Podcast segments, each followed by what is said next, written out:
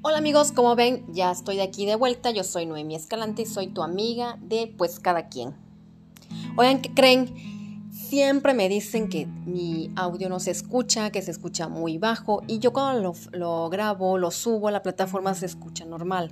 O sea, tengo fallas técnicas y tengo que revisarlo. Otras razones me dicen, grita, estoy gritando. no se crean, no estoy gritando, pero sí estoy alzando la voz para ver si en este ahora sí se escucha bien. Y tengo un problema con mi humidificador. No saca humo. Estoy traumada, traumatizada, como quieran ustedes llamarles, y ya le limpié la, una plaquita que traen. Bueno, dicen que puede ser el filtro, en fin, dicen que puede ser muchas cosas. Estoy horrorizada también. Pero bueno amigos, hoy me estaba acordando de ustedes y quería subirles otro podcast hablándole de mi experiencia en la secundaria y parte de la prepa, ya para terminar estos temas y así poder tocar otros temas. Como ven, pues cada quien, ¿verdad? Y recuerdo que hace muchísimos años cuando yo estaba en la secundaria, el tema de moda que se escuchaba en todos lados era la de mm, rica y apretadita con el general. La ponían en todos los carnavales de, ahora sí que de, la República. Era como que wow, la sensación. Así que se imagínense en qué época estaba yo en la secundaria cuando esa canción. Y recuerdo que cuando yo entré a primer año era de esas niñas muy, muy tímidas que no, pues casi no hablaba y me enfocaba siempre a estudiar, estudiar, estudiar y sacar. Ahora sí que las materias, ¿no? Era como que matadita, pero ya empecé a hacer amigos y amistades y la verdad es que este, me volví un poco rebelde, desmadrosa, dirían, nomás quería tantito, pero hagan de cuenta que em, cuando yo estaba en primero, lo primero que se me viene a la mente es que era un grupo de la planilla en ese entonces de los de tercer año, chavas y chavos, mm, se hicieron de amistad conmigo porque em, yo participaba en la escolta, digo que era muy matadita, aparece en el cuadro de honor, entonces como que ellos siempre buscaban ese tipo de personas em, para poder promocionar su planilla y así ganar o así este, hacer eventos, tanto culturales, sociales, cívicos, como sea.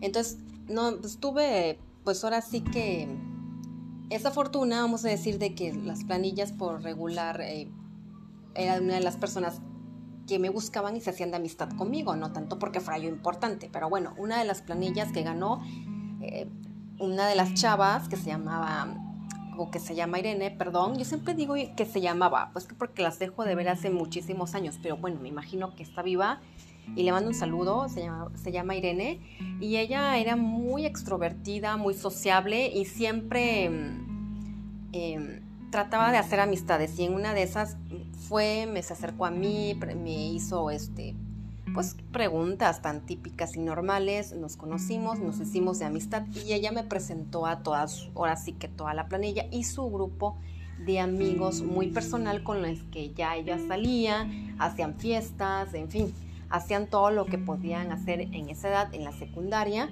pero eso sí, tomaban muchísimo. Creo que ellos fueron mi perdición. Nada, no se crean, no se crean. Pues resulta que estando ahí, yo en la secundaria aprendí a fumar, a fumar, perdón. Mm, tenía un conocido, que no recuerdo su nombre, pero lo estoy viendo en mi mente físicamente. Y me acuerdo que fuimos a una fiesta y en esa fiesta que nos reunimos varios compañeritos de varios salones de primeros, pues obviamente eh, estás chiquito y te quieres ver cool y te quieres, te quieres ver, no sé, grande, muy conocedor y pues todo el mundo traía su cigarro y, y, así que una cerveza, en fin, lo que estuvieran dando o, el bacacho, ya sabes. Entonces, ahí yo estaba con mi cigarro muy propia, pero yo no me lo podía pasar, o sea, el humo no me lo pasaba, o sea, yo no sabía fumar, pero yo hacía como que uf, uf, uf, uf yo fumaba y entonces recuerdo que ese mm, muchacho que ya era eh, grande, grande en el sentido de que creo que estaba repitiendo año, era más grande que nosotros, nos dijo, a ver, dice, yo les voy a ver ¿quién de ustedes realmente sabe fumar?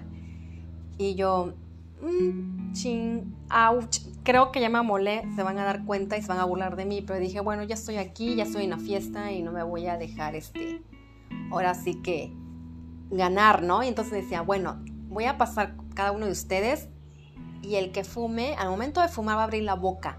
Y si saca el humo es que no sabe fumar, y, o sea, al momento, ¿no? Si sale la boca nada. Y si veo que no tiene nada en la boca, es que sí saben fumar. Y ahí van, ahí van, ahí van tíos tontos. Entre ellos, pues yo, ¿no? Y ya resulta que cuando va conmigo me dice, a ver, Noemí, dice, este, a ver, es cierto que sabes fumar, a ver, dale el toque, ¿no? Toque, ni que fuera marihuana. Pero bueno, dale, jálale, ¿no? Y ya que le, le hago, y me abre la boca y abro la boca y que se me pasa el humo. Lo bueno en ese momento fue que él se da la vuelta y se va con otra persona, otro amiguito en ese entonces.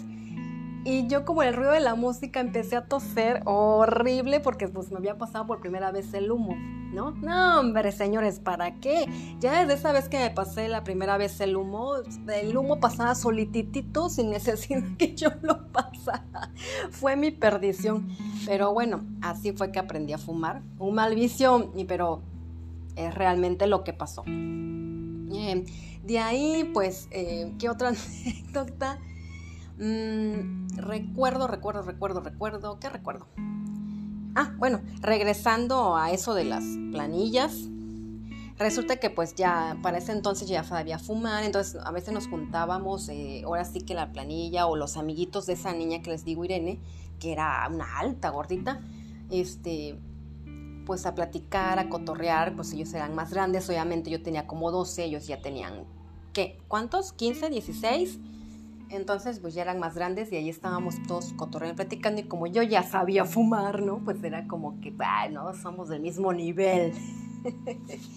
y para no hacerles el cuento más largo, ella me dijo que cuando ellos ya van a, iban a salir, ¿no? Porque iban en tercero, quería que nosotros formáramos... Eh, una planilla porque para eso ya se llevaba con unas amistades de otro salón que teníamos en común de los primeros. Entonces quería que nosotros formáramos la planilla y que ellos nos iban a apoyar y a impulsar. Y así fue.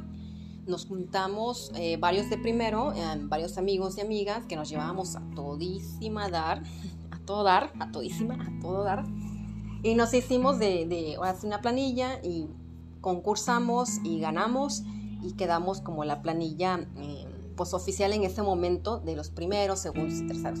Obviamente, bueno, de segundo y tercero, es que la, verdad no recuerdo cuánto demorabas en una planilla, pero bueno, yo pertenecía a esa planilla, era como que organizadora, una más, porque nunca me, me pusieron en un papel o rol importante, la verdad, pero bueno, me valía. Y entonces haz de cuenta que ah, organizábamos tardeadas, eventos cívicos y todo esto, y empezamos a organizar muchas tardeadas. Entonces, en esa época, mis papás se van de la ciudad, se van a vivir a otro lado y yo me quedo sola con mi hermano en ese entonces. Entonces, ah, hacíamos las tardeadas y yo salía y iba yo a las tardeadas y saben que empiezan a las 6, 7 de la noche y se terminan a las 12 y todos los papás en los portones, ya saben, haciendo el show, viendo sus hijitos que hacen y nosotros tomando, ¿no? Porque para eso metíamos de contrabando licor y ahí nos echaban en el refresco que daban y no, nos andábamos, pero sí, wow, bailando y todos aquí ya medios happy. Y el, el cigarrito que pues tenías que, esconderte porque antes estaban los maestros por ahí, pero pues siempre te las ingenias, siempre, siempre, siempre. Y a las 12 pues ya se iban todos, teníamos que recoger todo, dejar limpio el salón, entregarlo y otra vez este, al otro día pues ya iba a no, voy a la escuela, no, era domingo, al lunes pues ya iba a la escuela, ¿no? Y así fue mi vida eh, en la secundaria y obviamente mm, no tenía novio, eh, era muy tranquila hasta ese punto que les digo de las tardeadas, no habían teléfonos celulares, no, bueno, estábamos muy rezagados. Y lo único que hacía era ir a estudiar, llevar buenas calificaciones, echarme el cigarrito y una, una copita o una cervecita, o sea, ya empezaba ahí el vicio, pero muy, muy poquito, o sea, eh, pero así empecé, ¿no? Entonces, obviamente, eh, anteriormente con mi amiga Mariela hablábamos de los de esos traumas de, la secundaria en otro podcast anterior, donde le decía yo que pues obviamente yo no me depilaba, entonces también lo he tocado en otros puntos y bueno, ahí pasé lo de mi primera vez que me dijeron que tenía que depilarme porque pues obviamente estaba yo así toda peluda de las piernas y de las axilas. y la verdad me dio una vergüenza horrible, pero desde ese día eh, llegué a mi casa de baño y me depilé todo. Y la verdad, este, no me arrepiento, me gusta más andar así, pero bueno, en ese entonces ahí fue mi primer descubrimiento, no me depilaba tampoco las cejas, eso fue hasta en la prepa que ya se los conté anteriormente con una amiga, Alina, una de mis mejores amigas, la verdad, la quiero mucho. Y resulta que había un niño, esto es muy importante que lo recuerden, porque les voy a platicar este, después otra experiencia más adelante de uno de mis cuantos novios. Pero bueno, había, nosotros ya estábamos en tercero y había un niño en primer año, eh, pues chaparrito como yo, delgadito, güerito, ojo miel. La verdad no era feo, pero yo le gustaba a él, pero como yo ya era uff, de tercero y andaba en otros rollos, yo lo veía así como que, ay, pobre niño, o sea, cosita, ¿no? Así. y pues obviamente me decían que yo le gustaba, pero nunca le hice caso ni nada, no pasaba de ahí, pues nada más lo chingaban sus amigos y decían, ay, mira, va tu novia, pero ni al caso, yo los ignoraba porque yo era más grande que ellos, ¿no? Y ya resulta que su hermano estudiaba conmigo en el mismo grupo, en el A. Entonces casi él era mm, blanquito, más alto y gordito, ojos claros, también color miel y así sus gorditos pachoncitos bonitos, ¿no? Pero hasta ahí, entonces siempre nos, pues no es que nos burlábamos, pero como que era el gordito del salón, para que yo me explique y los que vivieron esto pues entenderán, ¿no? Entonces nos las pasábamos, puta, genial, pero ese niño, este, pues lo chingaban mucho conmigo y yo la verdad pues nunca había tenido novio y ni me interesaba y era muy X. Y su hermano pues obviamente nos odiaba, yo creo que hasta la fecha yo creo que nos ve y a decir qué hueva, ¿no? O sea, me caen mal o nunca nos mm, conviví con ellos y no, no, no quiero volver a convivir o no sé, pero siento que nunca fue nuestro, nuestro amigo, pero fue nuestra amistad y a veces eh, él se llevaba muy, muy, bien con algunos niños del salón, pero sí era muy introvertido por lo mismo, porque pues era gordito y yo creo que eso le hacía sentirse mal. Pero bueno, dicen que la vida da, una vuelta y ya se los contaré más adelante en otro podcast por qué. Pero bueno, pasó. Y me acuerdo que como he tenido mis podcasts anteriores hablando de exnovios y todo esto, me acuerdo en ese entonces mi primer enamoramiento, podemos decir, enamoramiento, no novio, fue con un niño de tercero que precisamente pertenece al grupo de esa amiga. Era un muchacho feo, perdón que lo diga así que de elitista o no, porque pues yo decía, tú también eres fea, ¿no? Pero bueno, a mi gusto. Esta era una persona alta, morena, delgada y no era nada graciado, pues. Entonces, yo me acuerdo que lo veía y lo veía ahí jugar voleibol, jugar basquetbol, jugar fútbol. Entonces a mí como que me llamaba mucho la atención. Y yo le empecé a mandar cartas, eh, ¿cómo se dicen esas? Escondidas que te las ponen en un buzón y las ponen en la secundaria. Una tontería. Y, se las daban a esa persona, no se las hacían llegar, pero pues era tu admiradora secreta, entonces él nunca se imaginaba quién. Pero desgraciadamente, como él se llevaba con ese grupito, empezó a, platicarles, mire, me llegó esta carta, no manches, me dice que, me, que le gusto y, este, que quisiera conocerme, pero que le da pena, bueno, unas tonterías horribles. La cosa que así pasó y creo que fue como dos, tres cartas, pero y lo que yo no sabía, que la amiguita este, de tercer año Irene, que me con, o sea, fue la que me unió a ese grupo de, de ahora sí que de los terceros, este, iba a ser más viva que yo. Entonces yo me sentaba hasta atrás del lado de las ventanas. Y yo estaba ahí en mi clase un día y ella sentí que alguien se asomó en la ventana. Entonces yo agarré y rápido volteo hacia la ventana y la veo. Y ella se para, ¿no? Porque estaba agachada y se para y me dice, hola. Y le digo, ay, hola. Y yo así, pues estoy en clases, ¿no? Y me dice, ay, ya veo que estás en clases. Le digo, sí. ¿Y qué? ¿Dicta mucho? Y le dije, sí. Y me dice, ah, oye, cuando salgas quiero hablar contigo, dice, porque tienes bonita letra. Y yo así, ah, gracias. Pero fue así como que disimuladamente porque estaba el profesor de espaldas. Pues ya se va y cuando termina la clase, obvio, salgo y me dice, eres tú, me dice, eres tú la que le escribes cartas a tal chavo, hacia mi amigo. Y yo así, no, ¿cómo crees? Me dice, claro que eres tú, es tu misma letra. Es más, te voy a traer una carta, le voy a decir que me la exprese y te voy a decir que es tu misma o sea, que es la misma letra y que eres tú.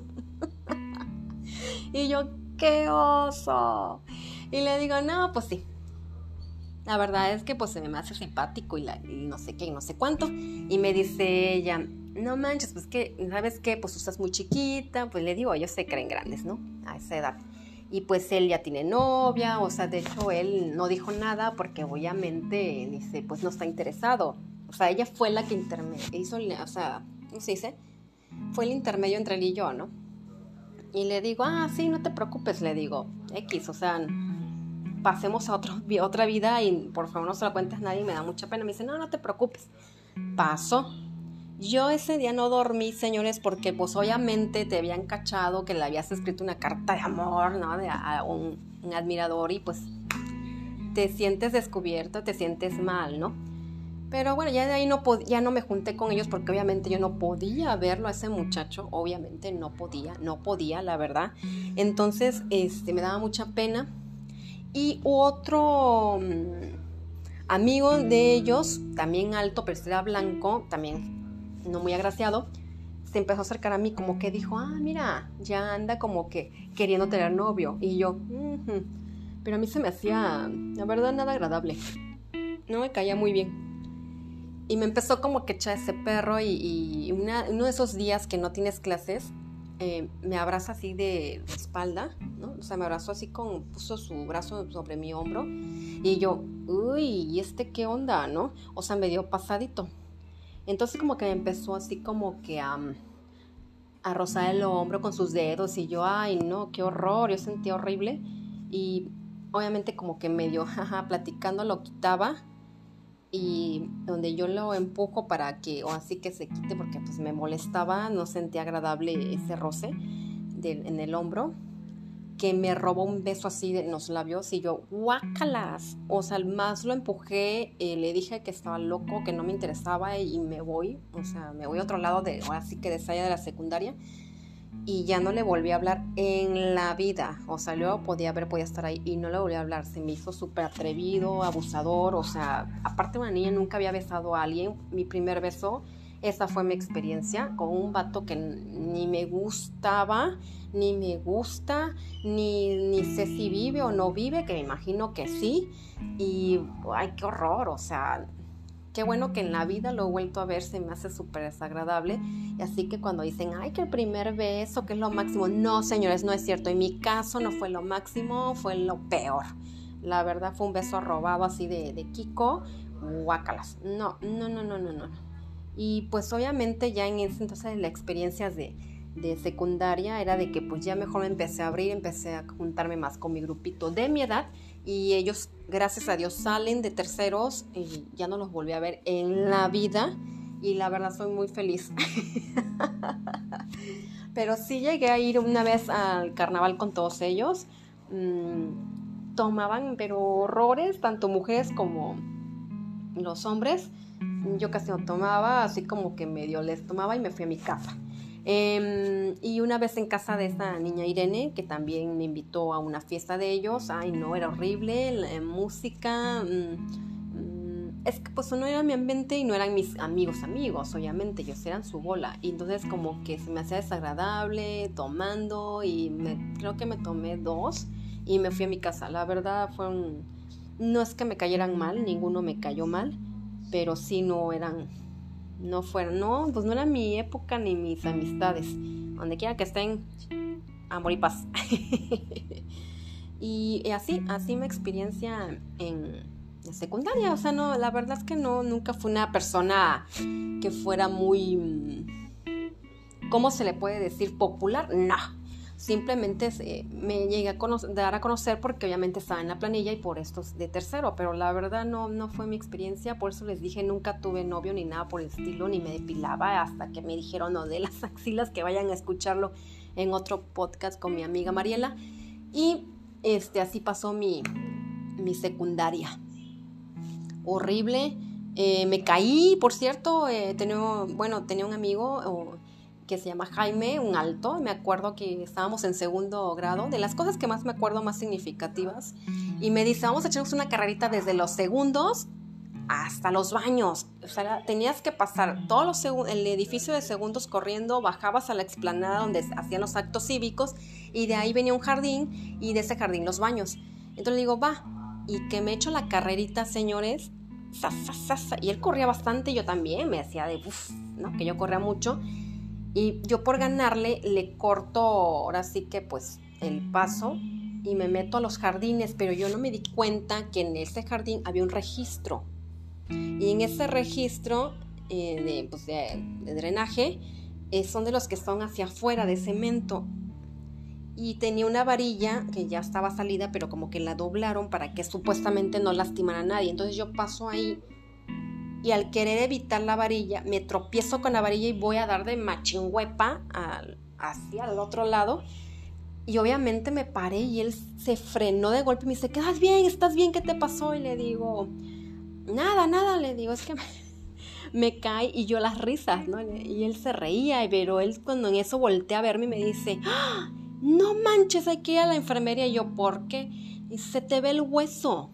Y yo, ¿cuál hueso? Dice en tu rodilla y que volteo así hacia, hacia la rodilla izquierda y me veo abierto, grasita y me veo algo blanco y yo dije, sí, a fuerza, es el hueso. No, hombre, me había puesto que yo creo que pálida de todos los colores. Y le digo, pero es que no me duele, llévame al salón y ahí me curo, porque para eso te hacían tener un botiquín, ¿no? Para los primeros auxilios. Y me dice, no, hombre, ¿cómo crees que al salón? Hay que subir la segunda planta, dice, y eso no es para de botiquín, eso se, te ve el hueso. pues ahí me va llevando a la, la enfermería, llegaron, la, ahora sí, pues ya se enteró todo el mundo, em, la, perfecta, la de trabajo social, la enfermera, y bueno, pues ya ahí medio me curó, porque yo no sentía nada, y me dice, que le vamos a hablar a tu papá? Le marcaron a mi papá en ese entonces a casa de mi tío, que vive atrás de la casa de mi papá, porque obviamente nosotros no teníamos ni teléfono de casa, en ese entonces no existen los celulares. Entonces le marcan a mi papá, lo llegan a, contactar, mi papá en ese momento agarró su carrito y se fue a buscarme a la secundaria. Y ya me ve así, me dice, no manches, hay que llevarte a que te suturen. Y yo, no, pero para eso ya me habían llevado un helado, un helado de los, ¿qué saben? Los paleteos y nieveros que siempre están adentro de la secundaria y yo comiendo, porque la verdad yo no sentía nada, o sea, del golpazo que me di en la rodilla que hasta se me entumió. Entonces yo no sentía nada, no me sangraba, o sea, nada, nada, nada. Y no, sí tenemos que llevarte. Y ya me llevó en el carrito eh, con un doctor de cabecera de muchísimos años, el doctor Campos, allá por la Justo Sierra. Y hagan de cuenta que, que me ya me limpió, me dice, uy, sí está profundo. Y le digo, sí, me dijeron que se me ve el hueso. Y me dice, no, no es el hueso, es tu propia grasa. Dice, no llego hasta el hueso, eso es lo bueno, dice. Pero pues hoy te voy a tener que lavar bien, desinfectar y pues suturar. Y le digo, ah, sí, no me duele, todos modos te voy a inyectar. Pero la, anestesia, ¿no? Ya me hizo varios este, puntitos de piquete. Y ya vi cuando me suturó y todo esto. Y me decía, papá, ¿sabes qué? Vamos a tener que ir, irnos a, o sea, donde vivían mis papás, porque para eso mi papá, mi papá estaba en este, ahora sí que en la misma ciudad que nosotros, habían regresado mi papá, pero mi mamá se había quedado en la otra ciudad. Ningún problema este, marital ni nada, simplemente por, razones de trabajo. Entonces, pues ya me, me anestesiaron, me pusieron los puntos y nos fuimos para ese entonces a esa ciudad. Entonces cuando llego con la pierna vendada de la rodilla, mi mamá casi le da el infarto. Y ya dice, no inventes, ¿qué te pasó? Le digo, no, pues fíjate, ya le platiqué. Y me dice, ay, chamaca, no, señores, a esa hora creo que habían pasado fácil como seis horas. Me ha agarrado un dolor de rodilla. Yo creo que ya se me había relajado los nervios, ya se me había pasado la, así que la anestesia que me puso el doctor, más lo del golpe, entonces un dolor de rodillas, me tuvieron que dar pastillas, me fui a acostar. Ay, no, horrible. Pero pues ya, así pasé la semana, ya de ahí regresé a la escuela, me quitaron los puntos y hasta la fecha del lado izquierdo en la rodilla tengo una cicatriz como de 3 centímetros. Como ven. No siento nada, la veo, pero pues ya me quitó lo sexy. no se crean. Pero bueno, esa es otra de las cosas que también estuve ahí en experiencia. Y así fue mi secundaria. como ven? Así que si les sirve alguna experiencia de lo que les dije, no anden corriendo. La verdad no es recomendable cuando vayan a correr y piensen en mí, que se pueden caer. este, lo de las planillas, la verdad, para mí no fue nada interesante. Para muchos ha de ser lo máximo, para mí no. Y mm, mm, mm, lo del primer enamoramiento, horrible. El primer beso robado, o sea, no, no, no, no. La secundaria para mí no fue lo máximo. bueno, señores, pues de todos modos, este es otro podcast muy cortito para ver si les gusta mi experiencia en la secundaria, cómo la pasé. La verdad fue creo que lo más importante que puedo resaltar y si alguna vez me acuerdo de algo que tenga, o sea, sí sé de otras cosas de, amigos, amistades que les podría yo platicar, pero ahorita estamos hablando de mí. Si en ese un momento se habla de un tema y tenga que sacar a esa amistad, pues ya les platicaré alguna historia, pero pues ahí en fuera lo mío así fue. Ah, no es cierto. Ahí también sufrí mi primer balonazo en la cara de una pelota de fútbol, señores. No teníamos clases, llegamos en tercero y nos fuimos en la cafetería, que era muy chiquita. Entonces pasas la cafetería, están los talleres y en los talleres me senté con una amiga a platicar, pues no teníamos nada que hacer, pero de, ahora sí que del lado izquierdo de nosotros donde estábamos sentadas estaba un edificio de terceros. Entonces de la planta alta se escuchaban que andaban jugando, em, pues dos alumnos, fútbol allá arriba con la pelota de fútbol y resulta que yo escuchaba que pam, pam, ¿no? De, según ellos, mucho gol, mucho gol, se la pasaban, boleaban. Y resulta que uno de esos que no vi quién fue, porque apenas se les veía la carita, ¿no? Lo avientan, avienta el, balonazo, pero lo dio muy fuerte que salió del balcón. Y en vez de, no sé, de, no sé, irse más lejos o caer ahí, se fue, se fue hasta donde yo estaba y se me estampó en la parte izquierda de mi cara. O sea, toda esa fuerza del balón en la parte izquierda de mi cara. Díganme si me dolió. No me dolió, sentí el golpazo. Obviamente me dice, mm, así que no sé qué amiga era, no recuerdo. Oye, a ver, no manches, no sé si te rompió la nariz o algo. Le digo, no, no siento nada, no, pues ves a verte al al baño, vamos a, quejarnos, ya le fui a decir a la perfecta, la perfecta, a ver, pero a ver qué te pasó, nada, no digo, no, nada, no, pues échate, esa, échate la cremita y tan, tan. Y ya, o sea, ya este, pues no, no sentí nada, no le dije nada a mis papás, obviamente, pues era algo que había pasado en la secundaria y pues no me había dolido, ni me había dejado marca, ni nada por el estilo. Pero ya conforme a los años, señores, tengo el tabique desviado. Yo lo sé, yo lo veo, porque a veces mm, cuando me observo detenidamente en un espejo, me veo desviado el tabique, o sea, como que veo chueca mi nariz. O sea, tampoco la tengo de bruja, ¿no? Pero sí algo. bueno, sí, de bruja sí, sí, Mario, porque es grande. Pero es así como. Como si te le, pones mucha atención, tengo así como una especie de S, así como que desviado.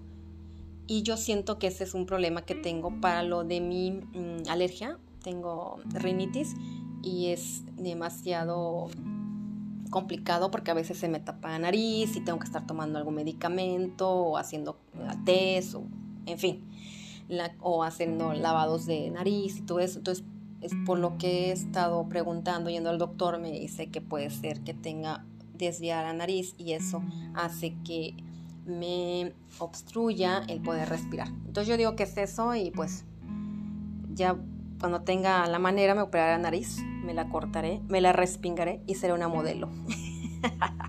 no, no se crean. Pero bueno, eso también fue otra experiencia. Es lo único que me estoy acordando.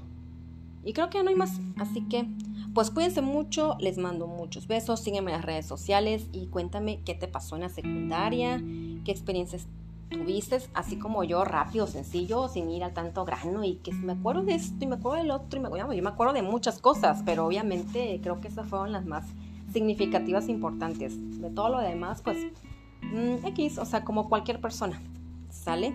Déjame tu mensaje de voz por Anchor y, y platícame. ¿Qué experiencias tuviste en la secundaria? ¿Sale? Cuídate mucho, te mando muchos besos. Síganme en redes sociales, Noemí Escalante Sánchez y bye. Chau, chau. Música